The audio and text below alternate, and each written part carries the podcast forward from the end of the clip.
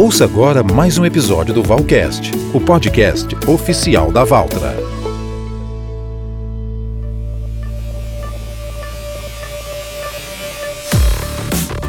Olá pessoal, tudo bem? Eu sou Erickson Cunha e este é mais um episódio do Valcast, o podcast oficial da Valtra no Brasil, que sempre traz novidades sobre a mais alta tecnologia em maquinários agrícolas e conta com a participação dos melhores especialistas do setor. Afinal, a força da evolução é a marca da Valtra no agronegócio brasileiro.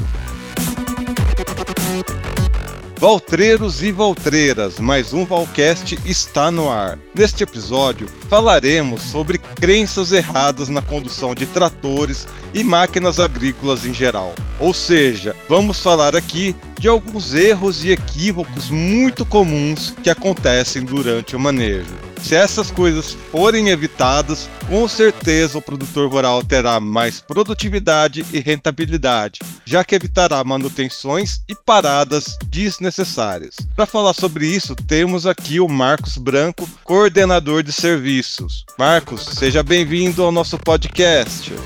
Muito obrigado, Exxon, pelo, pelo, pelo convite. Obrigado a todos. Temos também aqui a presença de outro grande colega nosso, Sidney Massola, coordenador de pós-vendas. Seja bem-vindo, Sidney. Valeu, Erickson. Obrigado, obrigado, Valtreiras, obrigado, Valtreiros. Muito bem, sejam bem-vindos, né? Um grande prazer tê-los aqui conosco no nosso podcast. Então, vamos começar aqui, né, o nosso bate-papo, iniciando aí com o Marcos, né? Muito bem, Marcos. Para a gente começar a nossa conversa, vamos falar aqui, ó, sobre a escolha da máquina ideal, que é uma dúvida que provavelmente muitos produtores rurais devem passar, né? A gente sabe que quando a gente fala em produção rural, não existe receita de bolo. No entanto, quais as condições e indicações a gente pode dar sobre relação de potência, o tamanho certo dos maquinários, para que o produtor rural escolha né, a máquina ideal para sua propriedade? Olá, Alexson. Excelente pergunta. Realmente, nós temos diversos fatores aí que influenciam na escolha da máquina ideal. Isso aí gera muita dúvida para o agricultor lá na ponta quando nós envolvemos esse tema.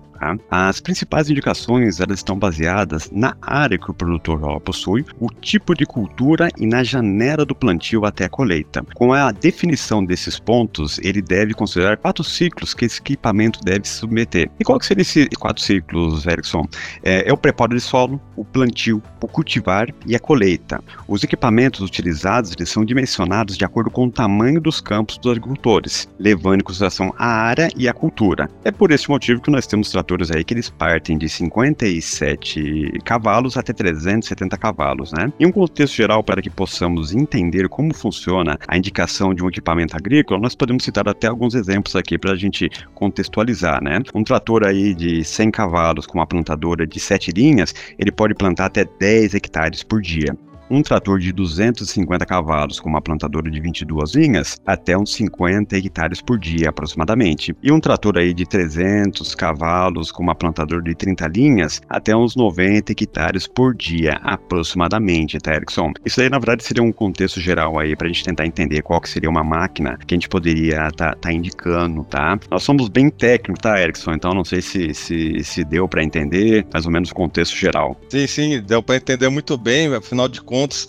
a gente tem é, realmente essa noção de que a grande variável da escolha é o tamanho da propriedade e essa grande necessidade do produtor rural, né? Você avalia ali o tamanho da sua propriedade e vê o que, que faz sentido, né, para você durante essa escolha e casar realmente a potência, né, o tamanho da potência do trator com aí o seu implemento ideal. No caso aqui do nosso exemplo, a plantadeira, né? A questão do plantio. Então, para continuar um pouquinho nessa nossa conversa, eu vou jogar a bola um pouco pro Sidney. Ok, Sidney, o produtor rural foi lá e viu o tamanho da sua propriedade, escolheu ali, né, a, a máquina ideal para atender as demandas que ele tem na propriedade, a, o implemento ideal, mas aí a gente começa a entrar um pouquinho, né, fazer a entrega técnica e até as recomendações de manutenções que devem ser realizadas ali próximo a essa aquisição. Quais que são as principais revisões que devem ser realizadas?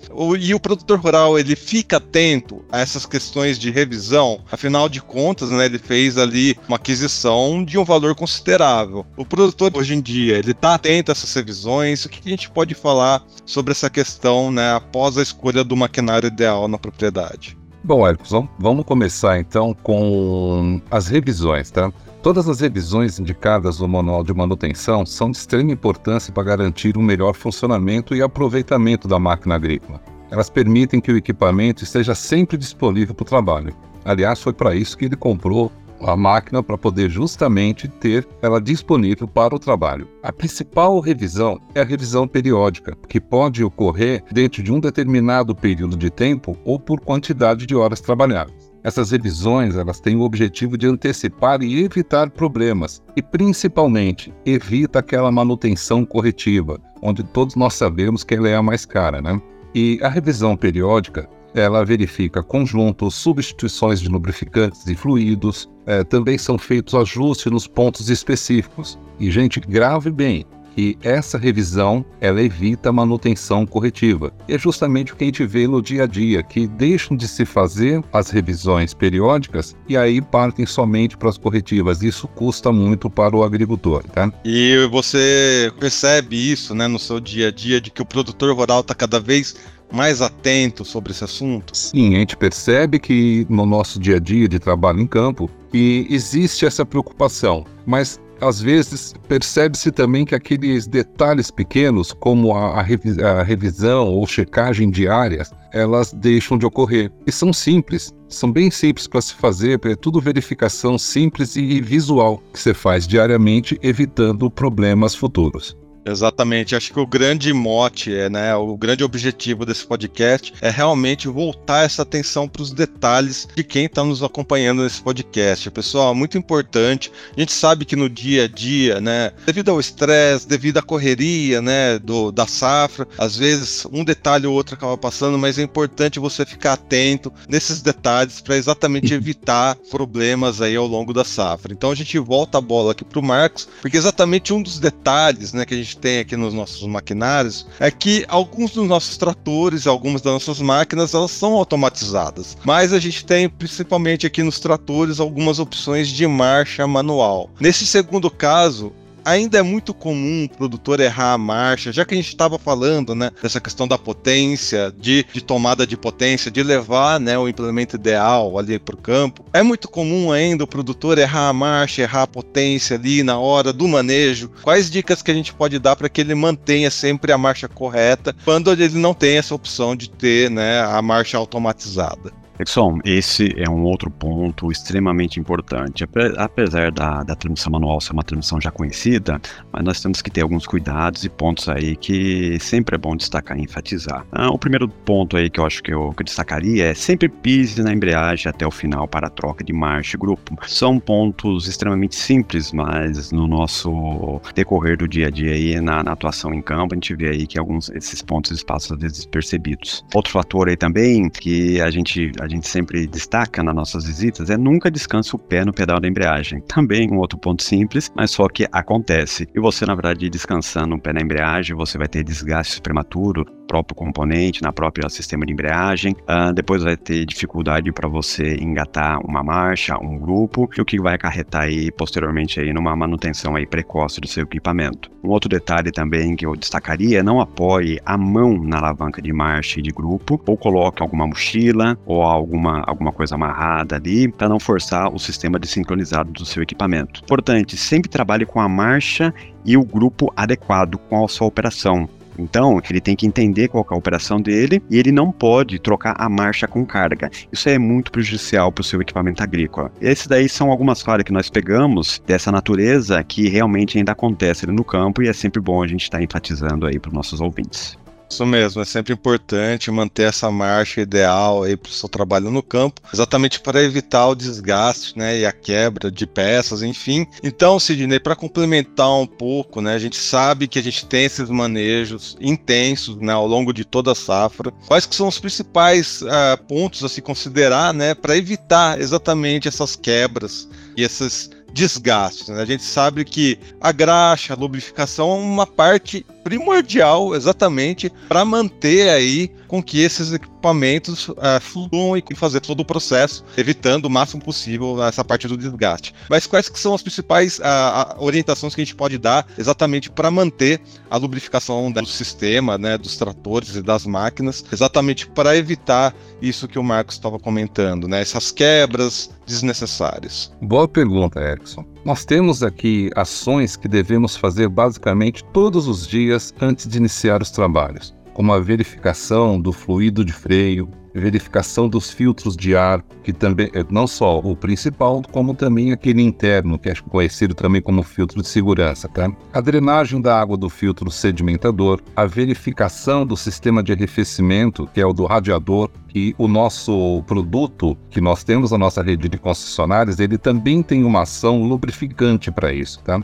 Consultar o manual de operação e manutenção, porque para cada tipo de equipamento você vai ter pontos diferentes para se fazer a lubrificação. Quem não faz a lubrificação corre um grande risco aí de ter um, desgaste prematuro e uma, vamos falar, um dissabor quando estiver utilizando o equipamento, tá? Outro ponto interessante, para aqueles que armazenam diesel, deixo também um comentário sobre os cuidados com esse armazenamento, tá? Porque o, a composição atual do diesel, ela tem uma parte que é de biodiesel. E notem que nesse combustível requer mais cuidados, tanto no tanque da máquina quanto no local de armazenamento. E pensando nisso, desenvolvemos estudos e também temos produtos certos para esse cuidado, evitando assim a criação de borras, substituição antecipada dos filtros, além de gerar um consumo excessivo de combustível. Muito bem, é sempre importantíssimo ter atenção a esses detalhes. E vocês estão percebendo, né? Quem está acompanhando aqui o nosso podcast está percebendo. A gente falou um pouquinho das escolhas dos maquinários, os primeiros passos ali de manutenção. Agora a gente vai partir, né, com a máquina já fazendo o andamento da safra, a parte pesada mesmo do nosso trabalho, né? A gente sabe então, Marcos, que o nosso país, né, o Brasil, possui dimensões continentais, né? A gente tem diversos tipos de perfis de relevo, ou seja, temos preocupações diversas ali no campo que devem ser levadas em consideração, né? Perfil de solo, enfim.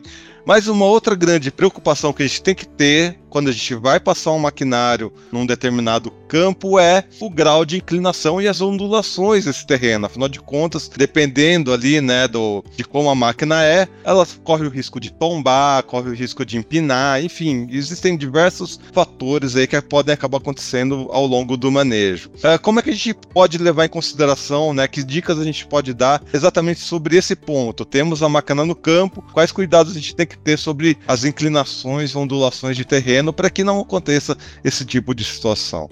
Erickson, quando se fala de inclinação de relevo, nós temos diversos pontos aí a se observar. Porém, eu destacaria dois aqui. O primeiro, é como você comentou, é com relação à segurança. O operador ele tem que observar o limite máximo de inclinação que varia de máquina para máquina em função do seu centro de gravidade. Então, se você pega uma máquina da linha leve, ela é diferente da linha média e da linha pesada. Isso aí é um, é um, é um ponto extremamente importante. Ele não pode ultrapassar esse ângulo de inclinação lateral e transversal para não comprometer comprometer a sua segurança. E quando a gente se fala de segurança, segurança é sempre em primeiro lugar, tá, Erickson? Um outro ponto aqui que a se observar é referente à potência do equipamento. Se a topografia for muito acentuada, a recomendação é, que se, é, é de se trabalhar com uma sobra de potência para a execução de um trabalho uniforme e constante, né? Então, Erickson, acho que seriam esses dois pontos aí que eu destacaria referente ao perfil de relevo e o manejo das máquinas agrícolas. Muito bem. Assim como a gente tem que ter esse cuidado, né, com as inclinações, Sidney, a gente precisa também ter cuidado assim com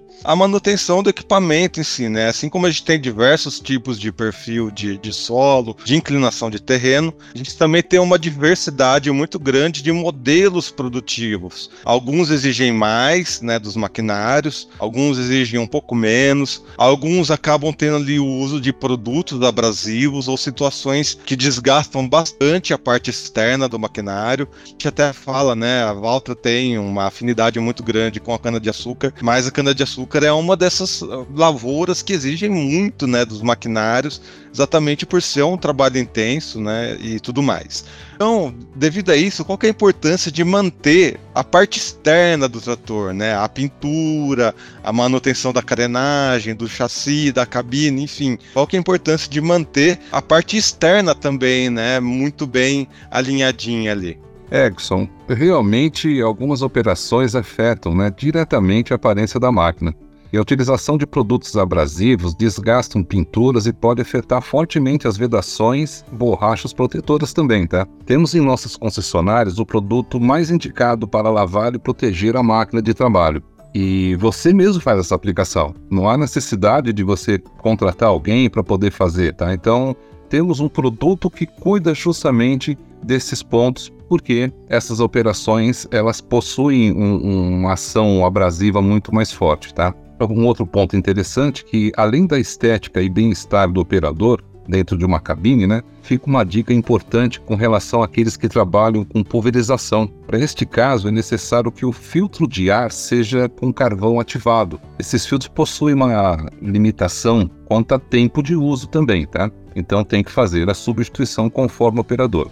Muito bem, vamos ficar atentos aí na manutenção externa da máquina também, afinal de contas, a gente precisa manter né, o maquinário em dia, tanto no interior, né, ali na parte de, de peças, quanto no exterior, né? Quanto mais bem preservado a gente tiver as nossas máquinas, os nossos maquinários, mais tempo eles vão durar, mais safras você vai conseguir trabalhar com eles e isso vai impactar claramente na sua rentabilidade aí ao longo dos anos. Então vamos retomar aqui com o Marcos, né? A gente sabe que essas operações no campo são muito complexas, Algumas delas exigem agilidade durante a operação. E como exemplo, né, já que a gente está falando dessa questão, né, vamos durar mais tempo com os nossos maquinários, vamos preservar a Valtra, a nossa marca. A gente tem soluções que ajudam produtores rurais a manterem seus tratores por mais tempo, né? Um dos exemplos que eu posso trazer aqui, né, o Smart Turn recentemente lançado, que ajuda na manobra de cabeceira e é um manejo que exige muito, né, do, do operador, exige muito a máquina também, né? São várias operações que acontecem ali ao mesmo tempo para você fazer uma curva de cabeceira. Enfim, o que temos mais para ajudar os produtores e operadores nesses momentos complexos, exatamente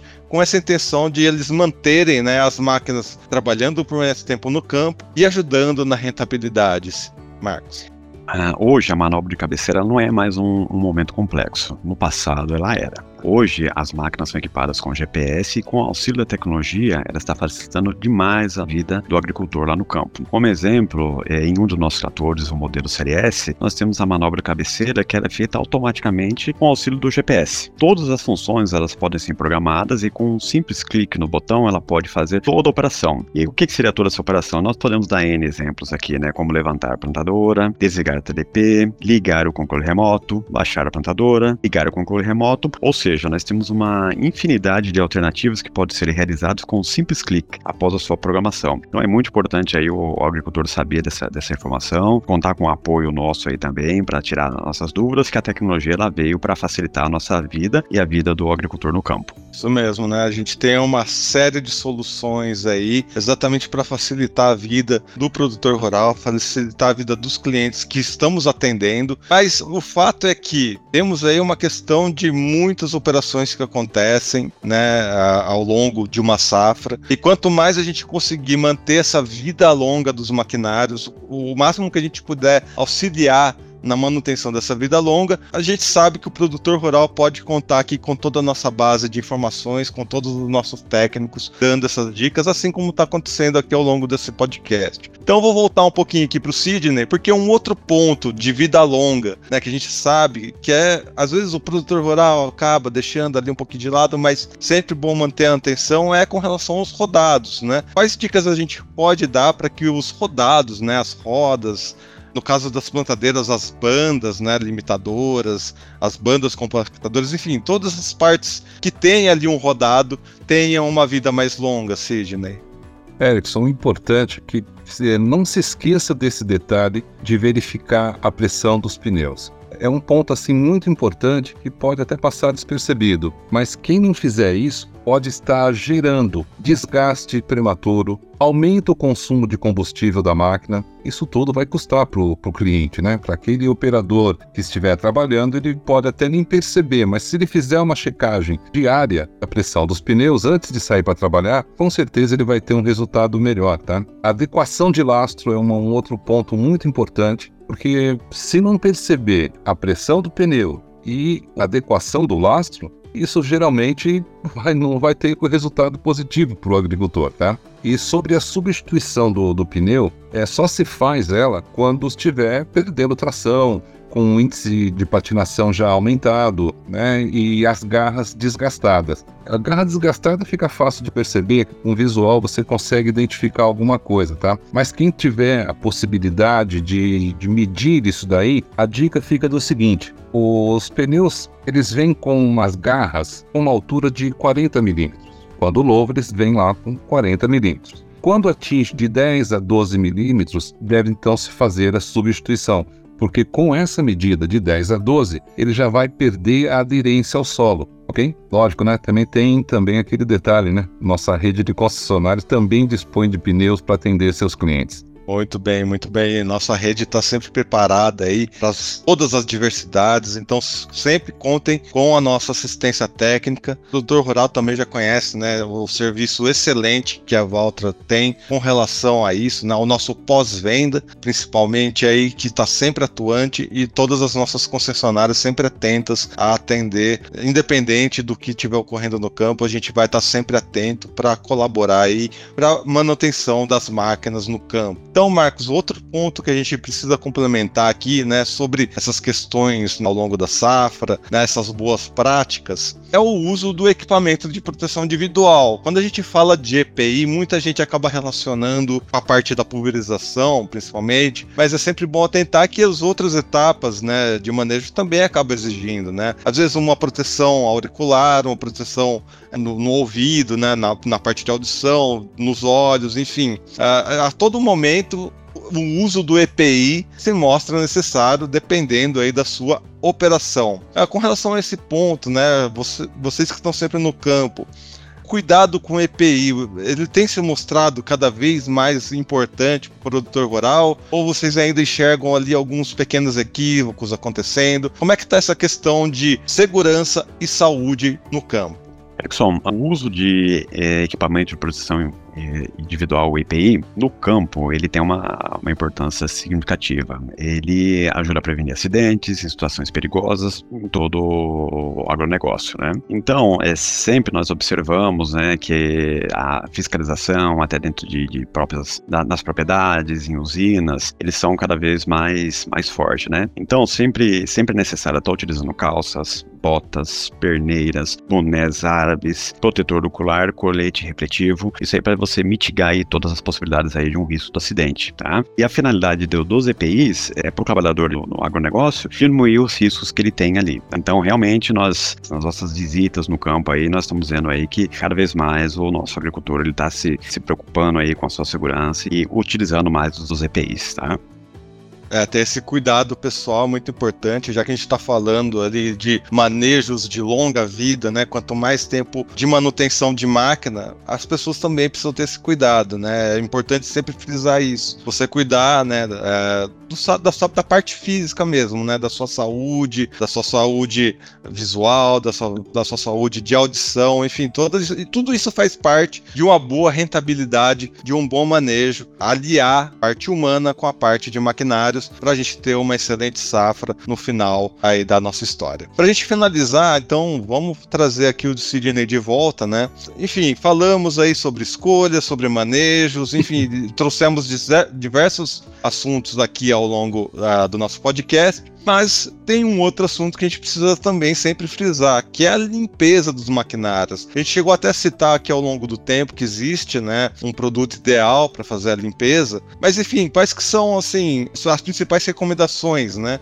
Esse produto ideal, né? Por que, que ele é o ideal para fazer a limpeza? Existem erros na hora de se limpar o maquinário? O que, que você pode falar sobre esse assunto, Sidney? Vamos lá, Erickson. Não é necessário você fazer limpeza diária, porque isso vai depender do tipo de trabalho né, que a máquina foi utilizada. Mas o processo de limpeza deve-se levar em conta a não utilização de produtos abrasivos, pois com o tempo esses produtos acabam ressecando, né, corroendo, danificando mangueiras, vedações, é, as partes borrachas que tem a máquina, isso acaba prejudicando a aparência e a funcionalidade da máquina, tá? Então acho que deixa bem claro, como se tem anteriormente, que vale lembrar que nossa rede de concessionária tem disponível um produto específico para esse tipo de cuidado com a máquina agrícola, tá? E o bom disso o próprio agricultor ou o próprio funcionário pode aplicar esse produto, prevenindo que isso vá para uma condição fora do controle. Vamos ressaltar aqui então, pessoal, que ficou na dúvida: será que o produto que eu tenho em casa é o ideal para fazer a limpeza do meu maquinário? Não sei. Procure então uma de nossas concessionárias, procure informações dos nossos produtos de limpeza, e aí você vai ter ali o produto ideal para fazer essa limpeza, ou para realmente não desgastar essas partes de borracha, muito bem lembrados aqui pelo nosso colega Sidney. Muito bem, valtreiros e valtreiras, chegamos aqui ao final do nosso podcast. É sempre bom ressaltar né, que fazer esse manejo correto, com segurança e eficiência, faz a diferença na sua rentabilidade. Então, vamos, vou agradecer aqui a presença do Marcos. Marcos, muito obrigado pelas suas informações. Seja sempre bem-vindo aqui ao nosso podcast. Muito obrigado, Exxon. Muito obrigado, Valtreiros e Valtreiras. Agradecer também aqui a presença do Sidney. Sidney, obrigado. Seja sempre bem-vindo aqui ao nosso podcast. Obrigado, Erickson. Valeu Marquinhos por ter participado junto com a gente e principalmente aí os nossos ouvintes, os valtreiros e as valtreiras. Muito obrigado e até a próxima. Isso mesmo, valtreiros e valtreiras. Fiquem atentos, né? Todos os detalhes ao longo da safra são importantes, ao longo dos manejos, para realmente o objetivo desse podcast é chamar atenção para manter a longa vida dos maquinários e a manutenção da rentabilidade ao longo dos anos aí. Pessoal, o Valcast vai ficando por aqui. Se você ainda não segue o nosso perfil no Instagram, corre lá no arroba Brasil e acompanhe todas as novidades da nossa marca. Até o próximo episódio, Valtreiros! Valtra, a sua máquina de trabalho. Você ouviu mais um episódio Valcast, o podcast oficial da Valtra.